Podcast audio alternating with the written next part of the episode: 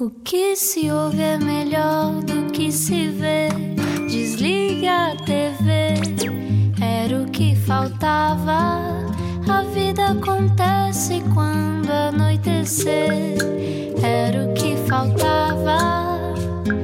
Juntos eu e você. Juntinhos na Rádio Comercial, obrigado por estar no Era o que Faltava. João Paulo Souza e Ana Delgado Martins, nesta semana onde ainda não descobri em que dia é que estou. Como esta, assim? esta semana eu nunca sei em que dia é que estou. Estou perdido. Não ah, sei por- porquê. porque a semana se calhar é mais curta e estás a fazer confusão na tua cabeça? Eu- sim, eu tive. Eu, eu tive espetáculo no domingo, às tantas, e depois a semana tem um feriado no. Eu nunca sei que dia é esta semana. Ok. Gostava então, olha, boa quarta-feira, dor. ok, Quarta? 8 Obrigado. de junho. Quarta. E além disso, é também um dia muito importante hoje. Espero que fosse ensaiado, mas não, na verdade. Vou-te responder que, que é um dia importante porque é o É Dia mesmo. Mundial dos Oceanos e É temos mesmo. uma convidada mesmo a condizer. E agora, uma introdução pomposa. Imagino que seria passar o seu horário de expediente dentro do mar. É o que faz a heptacampeã nacional de bodyboard, quer dizer que ganhou sete vezes, Joana Schenker, que também leva às escolas portuguesas a mensagem do mar em conjunto com o Oceanário de Lisboa e com a Fundação Oceano Azul. Diz que o mar se aprende a ler e que ele não mostra muitos dos problemas de poluição, sobrepesca e lixo marinho que se escondem debaixo de água. Hoje, para este mergulho com a algarvia Joana Schenker no Era o que Faltava, começamos por lembrar a frase de Sofia de Melbreiner: Mar, metade da minha alma é feita de maresia. Bem-vinda! Bem-vinda. Olá! Como é que estás? Estou muito bem, muito obrigada. Vieste agora do, precisamente da, do, Do oceanário. Exatamente, estive lá há cerca de uma hora atrás a falar com, com uma data de jovens muito empenhados na- na- nas questões do oceano. Foi muito bom. Uma coisa que tu adoras fazer. Eh, falar em público, usar eh, microfones e. Nunca Vamos, vamos evidenciar tua- o desconforto só para isso passar, não é? ok, Sim, então vá. vamos brincar com isto. vá. Tenho o microfone à minha frente. Estou cheia de medo. Ah, não, é verdade, eu sempre fui muito tímida e sempre tive um bocadinho de medo do microfone. Então, até posso dizer, quando eu andava a competir nos Júniors, quando eu era mesmo miudinha, ahm, às vezes nem queria ganhar os campeonatos porque não queria ter que falar no microfone e dizer muito obrigada, mãe, pai e por aí fora, como temos que fazer, não é? Quando ganhamos um campeonato. Ah, entretanto, agora já estou melhor. Que giro, podias pôr uma gravação para a próxima, não é? Entretanto, já deves ter ganho tarimba, porque estás farta de ganhar prémios, não é? Não só nacionais, mas também lá fora. E a tua vida, basicamente, é eh, quantas horas no mar? Nove, dez? O mar é que manda. Quando está bom, estou lá o dia inteirinho. Ah, quando não está bom, também às vezes só meia hora. Mas nos dias bons é, não, há, hora- não há horário, não há relógio, é enquanto o corpo aguentar. Estou dentro de água. Mas chega a ser o quê? 12 horas? Não, 12 Dez? horas não, porque não temos luz 12 horas. Porque as ondas boas normalmente são no inverno. Portanto, Ok. sei lá, das 9 da manhã, 8 e meia da manhã até 4 e meia, 5. Portanto, Sem sair? às vezes sai. Sim, tem que sair porque está frio, mas é do género. Sair, Ah, nem é para comer. Às vezes é para mudar de fato e aquecer um bocadinho e voltar à água. O, o- o pior é o frio, porque de resto até não há problema nenhum, aguentava na boa. O que é que se faz tanto tempo dentro d'água? É claro que tens que andar à procura das ondas, não é? Esperas e tal, mas também há há muito momento de, de reflexão, provavelmente, de introspeção. Normalmente estamos eh, um grupo de amigos, todos à espera da, daquela onda que só vem de vez em quando, ou seja, facilmente entre uma onda e outra passam 15, 20 minutos. Então, num dia inteiro, nem são assim tantas ondas. Ah, muito, muito boas. Pronto. Depois, para nos mantermos quentes e para não ficarmos ali a congelar, ah, vamos apanhando ondas mais pequeninas, ah, aquelas entre o 7, a 7, a 7 é o que nós queremos apanhar, que são as melhores ondas, aquelas mais pequenas para nos mantermos quentinhos, mas no meio disso tudo há tempo para tudo. Há tempo para refletir, há tempo para conversar, há tempo para cosquice, há, há tempo para tudo. E tens esse, esse grupo de amigos que, com quem continuas a partilhar esses, esses momentos há muitos anos? Sim, ba- basicamente são sempre os mesmos. Ah, é o pessoal lá de Sagres que também faz bodyboard, que já é uma comunidade bastante grande de, de praticantes. E nos dias bons aparecem todos, ou seja, ahm, já sei que vai estar lá alguém. E, e é bom até porque não os vejo muito fora da praia. Não, como eu não vou sair à noite, como eu não vou muito aos cafés nem nada, quando estou na praia eu encontro os meus amigos e temos que pôr a conversa em dia também. E não vais por opção ou porque a tua vida profissional também não te permite? É que tu fazes muito mais do que bodyboard também, não é? É verdade, não tenho muito tempo. Também o tempo útil um, eu gosto de aproveitar uh, na praia ou então a trabalhar, a fazer coisas que não, que não se fazem, não é? Um, quando, não estou, quando não estou na praia, estou em casa ou estou em algum evento ou estou em alguma ação, ou seja, não tenho assim muito o hábito de ir aos cafés. A não ser ao final do dia, gosto sim, beber uma cervejinha numa esplanada, também gosto. É uma cerveja Sagres, como é óbvio. Como uma boa algarvia, não é? Exatamente, já é herança da tua cultura algarvia que ganhaste, tu nasceste já cá, mas a tua família é alemã e rapidamente percebes que estar em frente ao mar e não ires para dentro dele não fazia sentido, não é? Lembras-te da primeira vez que foste ao mar? Um, da primeira vez de ir ao mar, não, porque eu lembro-me da praia desde que tenho memória. Os meus pais vieram para o Algarve até para nos darem a praia e para estarmos na praia todos os dias, então sempre fez parte da minha vida. Mas um, não tive muita opção. Os meus amigos da escola faziam todos bodyboard, o, a malta mais fixe uh, fazia toda bodyboard, ninguém perguntou o que é que tu queres fazer, simplesmente fui com eles e acabou por ser o meu desporto como o desporto da maior parte dos jovens daquela altura. Era mesmo é uma, quase uma questão cultural fazer bodyboard em Sagres. Não tive, um, não foi muito pensado essa, essa escolha do desporto, foi muito natural. Mas era uma coisa muito local, não era? Sim. Não tinhas esta ideia quando começaste, pelo menos, de te tornares campeã nacional, de passares a vida a viajar para não o mundo? Não de todo. Para mim era estar com os meus amigos, estar na praia, que era o que nós tínhamos mais para nos divertirmos, não é? Ela estava sempre, está sempre lá, é grátis, toda a gente podia. Era o ponto de encontro, era o sítio onde, onde convivíamos e ainda convivemos. Portanto, foi muito natural e muito, muito saudável também. E a tua família, que, que é alemã, uh, maioritariamente, mudou-se para cá. Uh, tu dizes numa altura em que, em que o Algarve ainda era uma coisa meio rural, é isso? Sim, claro, porque eu tenho 34 anos, eu já nasci lá, portanto, imaginem, o Algarve há 34 uhum. anos. Ainda por cima, a casa da minha mãe fica numa aldeia muito pequenina, que é a aldeia da Pedralva. Uh, que não tinha rede de telemóvel, ainda hoje em dia não tem rede de telemóvel, não tinha rede de transportes públicos, ou seja, eu estava no meio do, da natureza no meio do mato. Vá. Só, só, para contextualizar, isto fica perto de Vila do Bispo. Fica perto, é? fica 10 minutos de carro. Exato. Portanto, de repente estás a viver no meio da natureza, em frente ao mar, e a primeira vez que pegas numa prancha de surf com os teus amigos, de bodyboard com os teus amigos, um, como, é, como é que é a sensação? É difícil de manter o equilíbrio? Ah, é muito difícil de explicar esta sensação. Eu digo sempre vocês têm que experimentar, porque é algo que vem de dentro. É uma, é uma, uma diferença de. É uma mistura de adrenalina com alegria, com entusiasmo. É, é muito, muito complicado explicar exatamente a sensação. Uh, no outro dia, numa escola, eu faço sempre esta pergunta aos miúdos quando vou às escolas. E eu perguntei qual é a sensação? E o miúdo disse-me assim: um miúdo muito pequenino. É, é uma alegria que vem de dentro da barriga. Oh. E eu achei incrível, porque ele realmente explicou bastante bem uma sensação que é difícil de explicar. Eu, eu digo que tem que, tem que experimentar. Cada um vai sentir de forma diferente, mas há uma coisa que garanto: ninguém fica sem um sorriso na cara. É impossível. Isso é verdade. Um... Eu, eu, acho, eu acho isso fascinante, mas depois a questão da técnica e da repetição e de tornar isto uma, uma profissão como tu fazes hoje, um, continuas a manter essa alegria de fazer cada uma das ondas? Onde é que se vai buscar isso? Um, não há uma onda igual à outra todas as ondas são diferentes. Há, há sempre esta questão da adrenalina um, envolvida. Um, e eu acho que é a energia que vem dentro da onda. Isto é quase filosófico a explicar de onde é que vem esta sensação, porque nós estamos no meio da água, uma água que está em movimento, conseguimos cheirar o, o mar, ouvir o mar, estamos quase como envolvidos no, no meio, no, numa energia da natureza. Ou seja, eu acho que isto entra no corpo. não sei se estou a explicar bem, não sei se conseguem perceber o que estou a dizer, mas é mesmo algo que nos entra que sentimos. Não é só um desporto, não é só deslizar na onda, é uma envolvência inteira que estamos a, é uma experiência de todos os sentidos. E nós próprios somos feitos de água, não é? 70% Exato. do corpo, portanto é, é, o corpo lá dentro a dizer: Estou no meu elemento.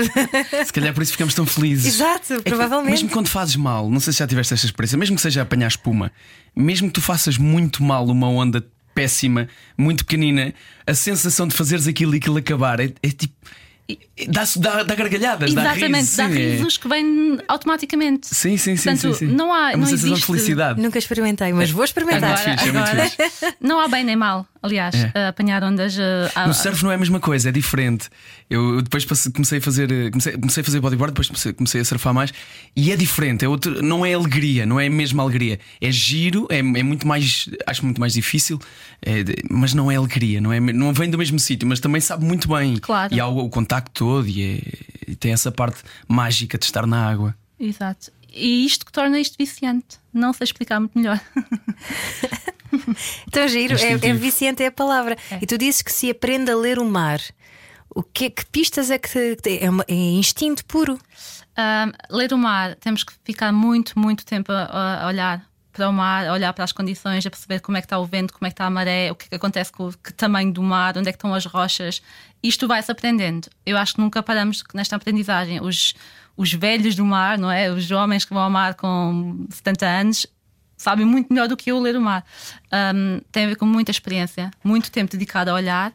E depois começamos a ganhar aquele sentido de hoje está assim, eu já sei como é que vai estar, ou já sei o que é que vai acontecer ao mar daqui a meia hora, quando a maré encher ou não, mas nunca temos a certeza absoluta, porque o mar está cheio de surpresas, nós não o controlamos. eh, E, e quando mudamos de- praia, por exemplo, é uma aprendizagem nova outra vez, porque eu sei muito bem ver o mar na minha praia. Quando eu for eh, para o Chile, é, começa quase do zero. Pronto. Já, já, já tenho umas noções básicas, mas começo a ter que olhar para o mar, olhar para as correntes, olhar para as pessoas que também estão a surfar.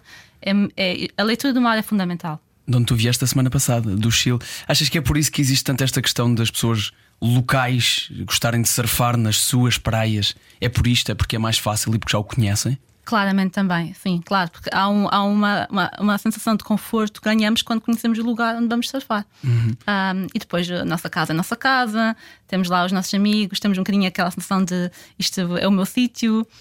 Pronto, é, é tudo o conjunto. Às vezes vêm daí umas coisas que eu acho menos piada, vou-te ser honesto.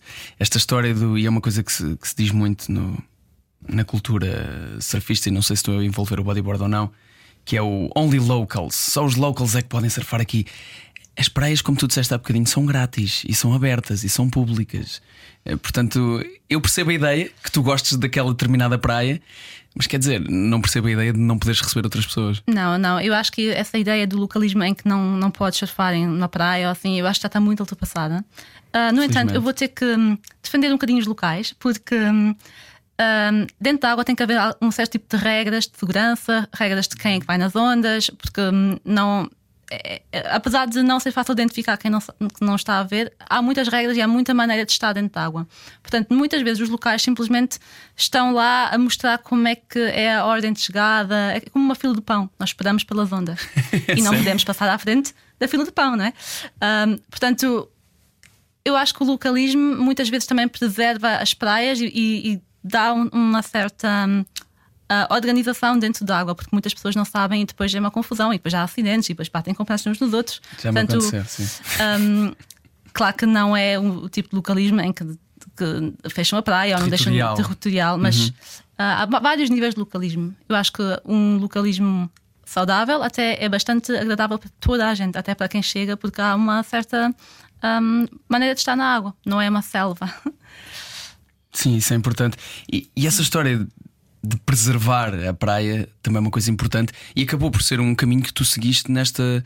eh, que é uma, uma espécie de continuação daquilo que é a tua carreira como bodyboarder. É esta preservação da praia, preservação da água e esta importância disto. Foste apercebendo disto por culpa de passares tantas horas dentro da água? Também, como, óbvio, quem passa horas e horas e horas no mar começa a ver também alguns problemas, não é? Começa a ver lixo na praia, começa a perceber que é preciso cuidarmos mais da praia. É, é tipo a nossa segunda casa. Eu trato a praia como se fosse a, minha, a casa do meu melhor amigo, por exemplo. Eu acho que é uma boa maneira de explicar. Ahm, depois, à medida que também fui ficando mais velha, também fui aprendendo e tendo mais noção do que é que está acontecendo no oceano, porque também muitos dos problemas que, que o oceano tem, nós não estamos a ver realmente não são muito visíveis, estão debaixo d'água, estão escondidos, e aí hum, eu acho que cabe, ao- forma geral, aos atletas do mar defenderem o nosso bem mais precioso. E tu notas diferença? Tu começaste eh, já há alguns aninhos, não é? Tens 34. Quatro. Notas diferença dos primeiros tempos em que ias ao mar? Noto muito, muito mais lixo na praia. É quase impossível chegar à praia e não encontrar lixo. Uh, Não existe esse dia. Um, também, agora mais ulti- ultimamente, noto também mais pessoas a apanhar lixo na praia. Ou seja, também já se vê pessoas a fazer um, ter essa atitude. Simplesmente vão à praia, veem um lixo, apanham, veem uma corda, apanham um papel, um- uma garrafa, seja o que for. Então já vejo que há mais a consciência. Mas mas claramente vê-se mais lixo agora do que quando eu comecei, há 20 anos. Eu faço bodyboard há 20 anos. Na altura não havia tanto lixo. E é, é- inev- é inevitável que ele acabe no mar, é que a questão é essa: é que tudo o que se atira para o chão vai acabar no mar obrigatoriamente. Exatamente. Mesmo nas cidades, mesmo nos rios, o rio vai dar ao mar, ah, os gotos vão dar ao mar, ah, as beatas que jogamos para a rua com a chuva vão para o esgoto, depois acabam no mar, Ah, os cotonetes que usamos na casa de banho que vão para a sanita acabam no mar, ou seja, o, f- o que não vai para o lixo vai para o mar, no fundo. Que é assustador ao mesmo Sim, tempo, não é? completamente. Caramba. Pois, eh, estavas a dizer que fazes bodyboard há 20 anos e há 20 anos eh, começaste também logo a competir nessa altura? Eu comecei a competir um ano mais tarde, nos juniores. Por brincadeira, porque os meus amigos já competiam, eu também queria ir. Eles iam numa carrinha de sagres para, para as pelas praias portuguesas para competir nos, nos campeonatos nacionais de esperanças. Eles iam, eu também queria ir. Portanto, eu tive que me despachar e evoluir para poder eh, ir também, e foi assim. E, e a tua mãe disse que na altura ela apoiava-te imenso, antes disto ser mesmo uma profissão para ti. A minha mãe sempre me apoiou. Sempre me arranjou uh, lá o milheiro para eu ir aos campeonatos, levava-me à praia, ia-me buscar, ficava a ver horas quando era necessário. Ou seja, hum, a minha mãe foi desde o início, antes de sequer ser uh, uma carreira ou coisa mais séria. E, e mais importante do que isso, justificava as tuas faltas para tu ires para tu safar. É verdade. Eu era boa aluna, vou ter que me defender. Pois, exato, exato, mas Mas, esse- uh, esse trunfo. ela justificou muitas faltas, sim. Giro. Imagina o orgulho, não é? De repente estar ali a assistir às, às competições, mas estavas a dizer faziam os mielheiros porque essas competições, enquanto não há patrocínios, são muito caras, não é? Teres que fazer muitas viagens. Claro, é muito dispendioso e principalmente no início, quando estamos a começar, não temos apoio, não temos patrocínios, normalmente são os pais patrocínios, não é? Os pais que ajudam e nós eh, arranjamos um trabalho de verão e tal e, e- e juntamos o dinheirinho para ir. E, e é assim, normalmente o início de quase todos os atletas acho que começam um bocadinho por aí e depois, quando as coisas come- começam a correr melhor, já também já vamos começando a ter alguns apoios e, e é, e é assim que se reconstrói uma carreira. Isso Quais quer dizer que tu, desculpa, Força, quer dizer força. que tu muito cedo começaste logo a viajar muito e de repente começaste a ser exposta ao mundo. Sim, é verdade. Ah, no início dentro de Portugal, para competir nos nacionais, depois europeus, depois ah, mundiais mais tarde, porque realmente o mundial é muito mais dispendioso que o resto. Portanto, o mundial para mim veio bastante tarde dentro da minha carreira, mas, mas sim, e, e claro, viajar é tão bom, nós começamos a, a ver campeonatos fora e queremos ir também, começamos a ver as contas, que se dá, se dá para ir ou não se dá para ir. Ah, portanto, foi, foi assim, tudo muito crescente, Mas lento, lento. foi uma progressão lenta. Foi, uma- foi, foi porque não havia muitos apoios. Portanto, eu tive muitos anos a competir no nacional e no europeu e só em 2016 é que eu consegui patrocínios que me permitissem fazer o mundial na íntegra. E não havia por ser em Portugal ou não havia por ser na modalidade em que é? Ahm, difícil de- dizer exatamente qual era a razão. Acho que tinha um bocadinho com as duas coisas. E porque também estava no Algarve, estava longe, não estava propriamente muito ativa na questão de procurar patrocínios. Eu enviava currículos e tudo, mas eh, não sei, havia ali uma fase que teve mais parado. Eu tinha vários títulos europeus e vários títulos nacionais nessas alturas já. Ah, mas depois hum, a cerveja Sagres entrou e, e disse: Olha, Joana, vamos te apoiar, vai, vai para o Mundial. E já consegui. E a partir daí, no segundo ano Mundial, ganhei o Mundial, em 2017. Como é que é ganhas um mundial de bodyboard, Joana Schenker? Tu- É que ela diz isto como se fosse. "Ah, Sim, fui ali, ali." ao café, comprei um croquete, não é? E comigo. Não, foi muito melhor com o croquete. Ah, Se é porque ainda não foste ao café certo, estou a brincar. Ahm, foi incrível, foi incrível porque foi o primeiro título mundial dentro da modalidade para, para Portugal e até dentro dos desportos náuticos foi o primeiro profissional, ou seja, foi rebentou uma bolha, ah, tudo mudou a partir daí. E foi muito bonito também porque foi na Praia da Nazaré, foi com todo o apoio da, de todos os praticantes em Portugal estavam a torcer por mim e foi quase uma, hum, uma vitória partilhada e, e foi muito bonito por causa disso, claro. E foi, um- foi a, a recompensa de muitos anos a investir e investir e investir na minha paixão, no fundo. Ainda por cima ganhares em Portugal. Exatamente, foi, foi muito especial exatamente por, por causa disso. Quais são os, os desafios que vêm quando já és um atleta consagrado e consegues títulos? Que problemas novos é que surgem que antes não se estavam a ver lá atrás? Ah, de repente não temos tempo para surfar. Ah, de repente a minha agenda, olha, passava metade do tempo cá em Lisboa a dar entrevistas, sentada a falar de bodyboard. Ah, mais tempo a falar de bodyboard do que a fazer bodyboard. Isso prejudica a tua carreira como bodyboarder? A longo prazo, sim, Mas depois comecei a gerir. Aquilo foi logo os primeiros meses depois do título, foi a mesma loucura. Mas foi muito, muito bom. A minha, a minha modalidade ganhou uma exposição como nunca teve, uhum. abriram-se portas que eu nunca, nunca imaginava. Ou seja, toda a minha carreira foi levada a outro nível e agora sou profissional uh, de bodyboard desde aí, de uma forma muito mais confortável e muito mais segura do que, do que era antes, não é? E o que, é o que é que continuas a, a ambicionar? Um, os títulos duram um ano, no fundo, não é? A validade de cada título é um ano. Portanto, revalidar os títulos todos é sempre um objetivo. Um, surfar melhor. Para mim, isto vem tudo de ser uma melhor atleta. Se eu surfar melhor, vou ganhar mais títulos. No fundo, é isto. Nunca acaba a nossa evolução dentro de um desporto destes, nunca, nunca acaba. Há sempre muitas coisas que podemos melhorar e o meu objetivo é melhorar. E hoje, no Dia Mundial dos Oceanos, não só recebemos uma atleta campeã, como recebemos também alguém que tem dedicado parte da sua vida uh, de cuidar do oceano também nesta maneira de continuar a passar uma mensagem positiva. E já a seguir voltamos a falar sobre isto. Estamos à conversa com a Joana Schenker. Fique connosco para a segunda parte do Era o que Faltava.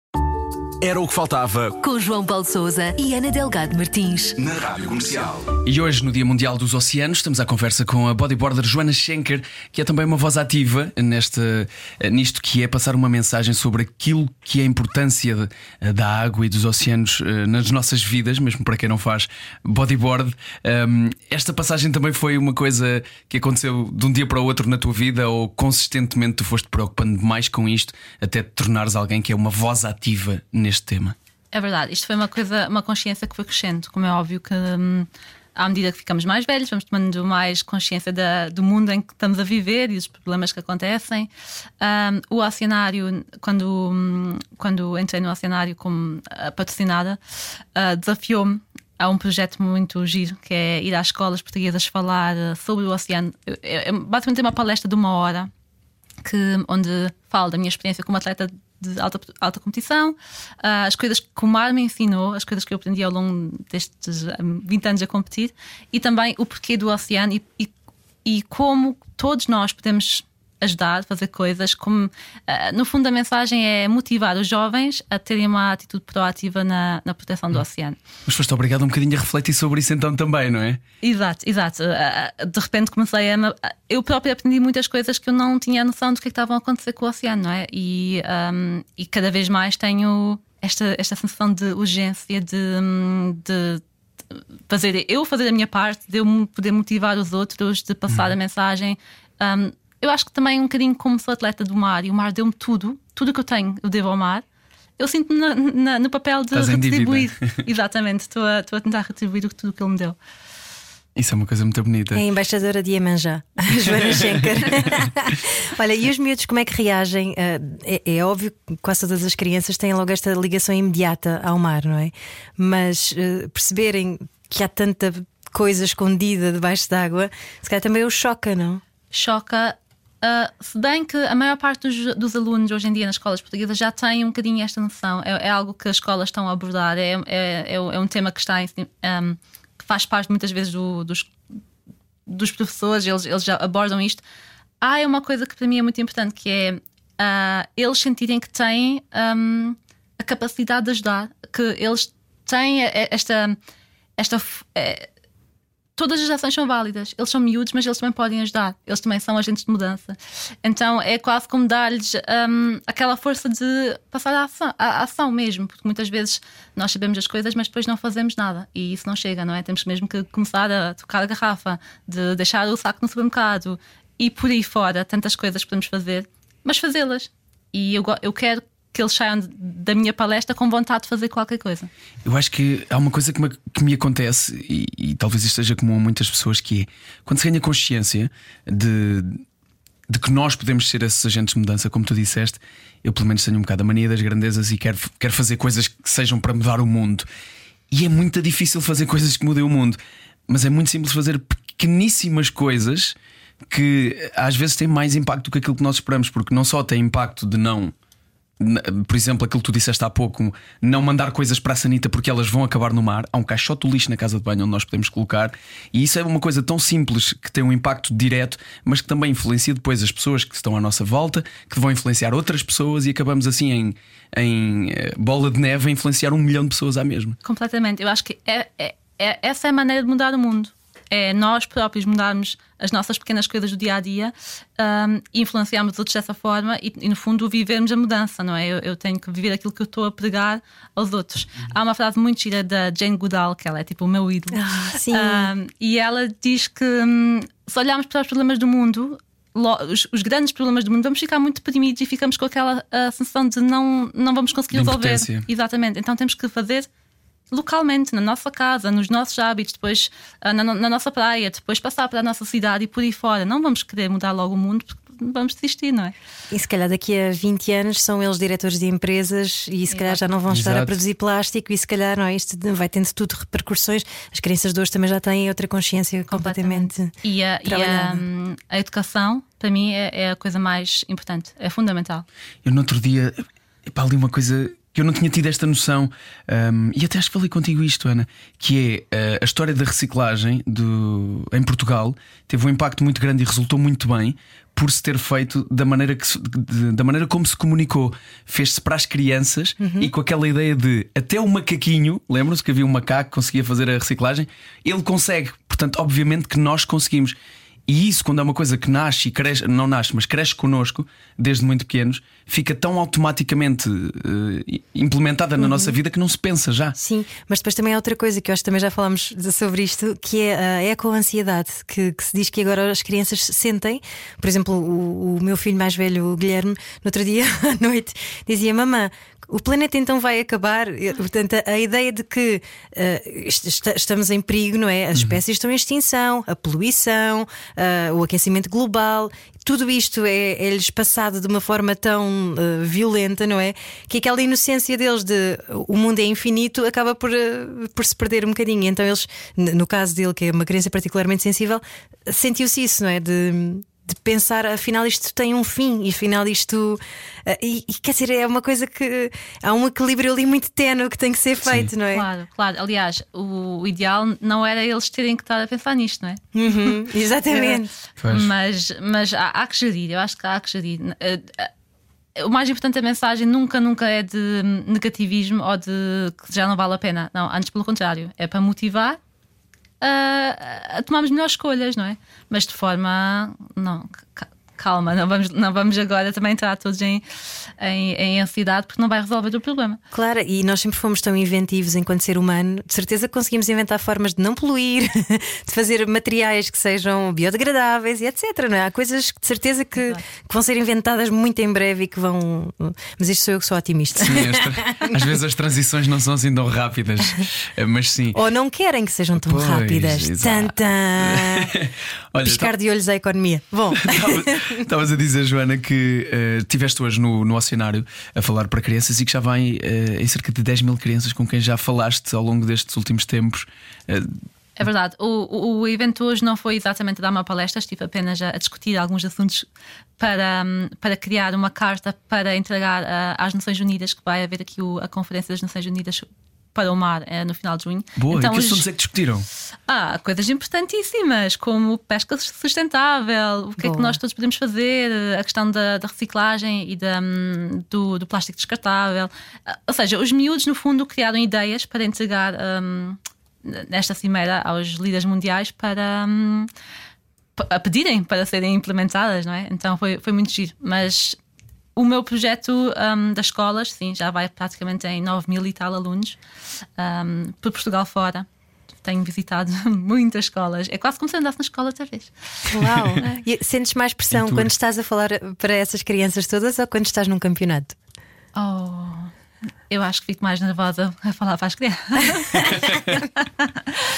uh, mas é tal coisa, é, é o medo do microfone. mas elas, como é, como é que elas te veem?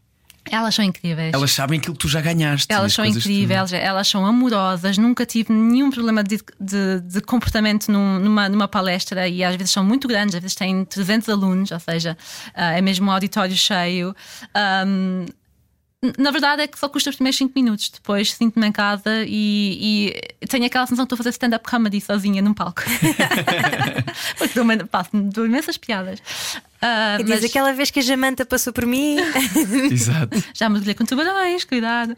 A sério? Ah, pronto, eles, eles, No querem, eles querem saber se eu já vi tubarões, ahm, qual foi a maior onda que eu já apanhei, todas essas coisas eles adoram saber. E qual foi?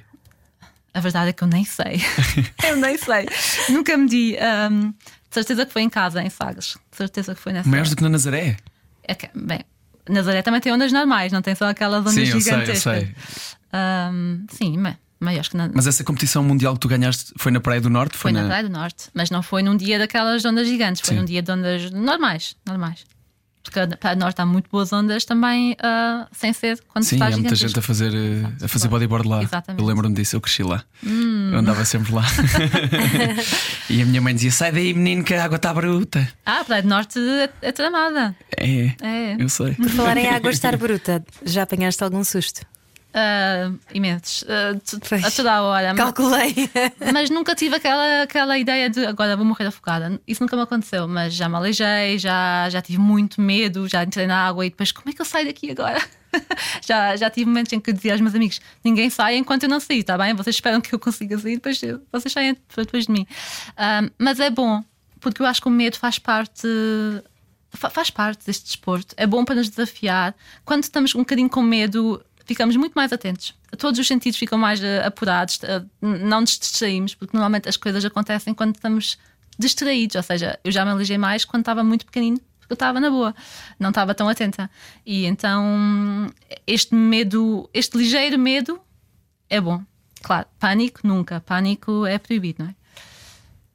Mas às vezes é difícil. Dizeres pânico é proibido, não? Eu nunca entrei em pânico porque eu acho que isso era mesmo, mesmo perigoso. Mas isso tem a ver com os treinos também. Nos teus treinos já deves Como é óbvio, planear isso. vamos aumentando o grau de dificuldade e, e as ondas mais perigosas, claro que dão medo, mas nós próprios temos que gerir, saber se estamos à, à vontade ou não.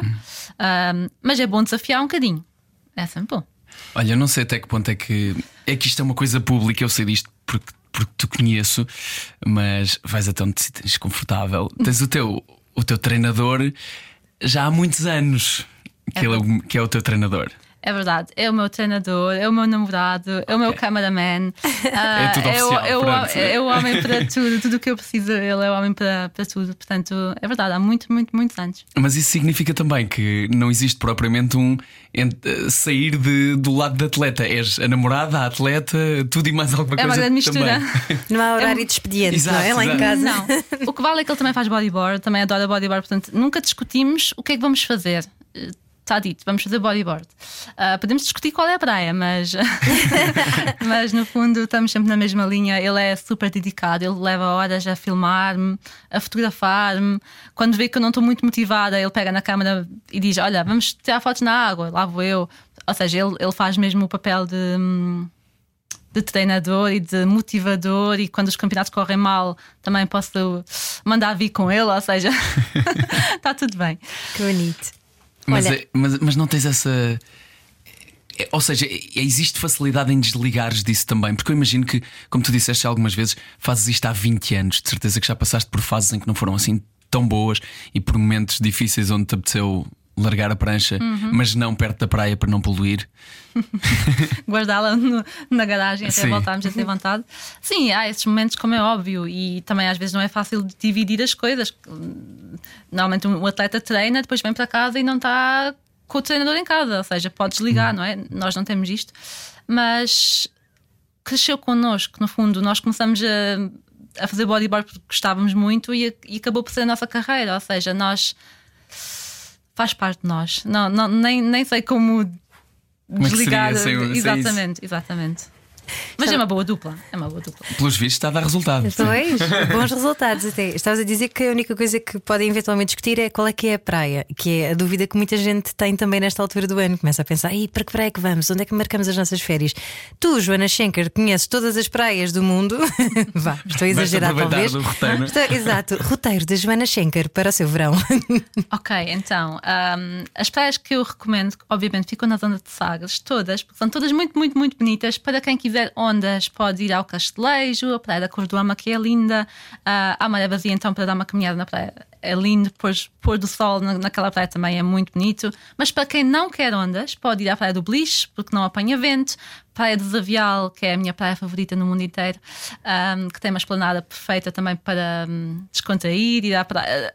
No verão, muito, muitas vezes essa praia não tem ondas, portanto é perfeita para tomar banho com os miúdos, para, para apanhar sol, a água é azul turquesa.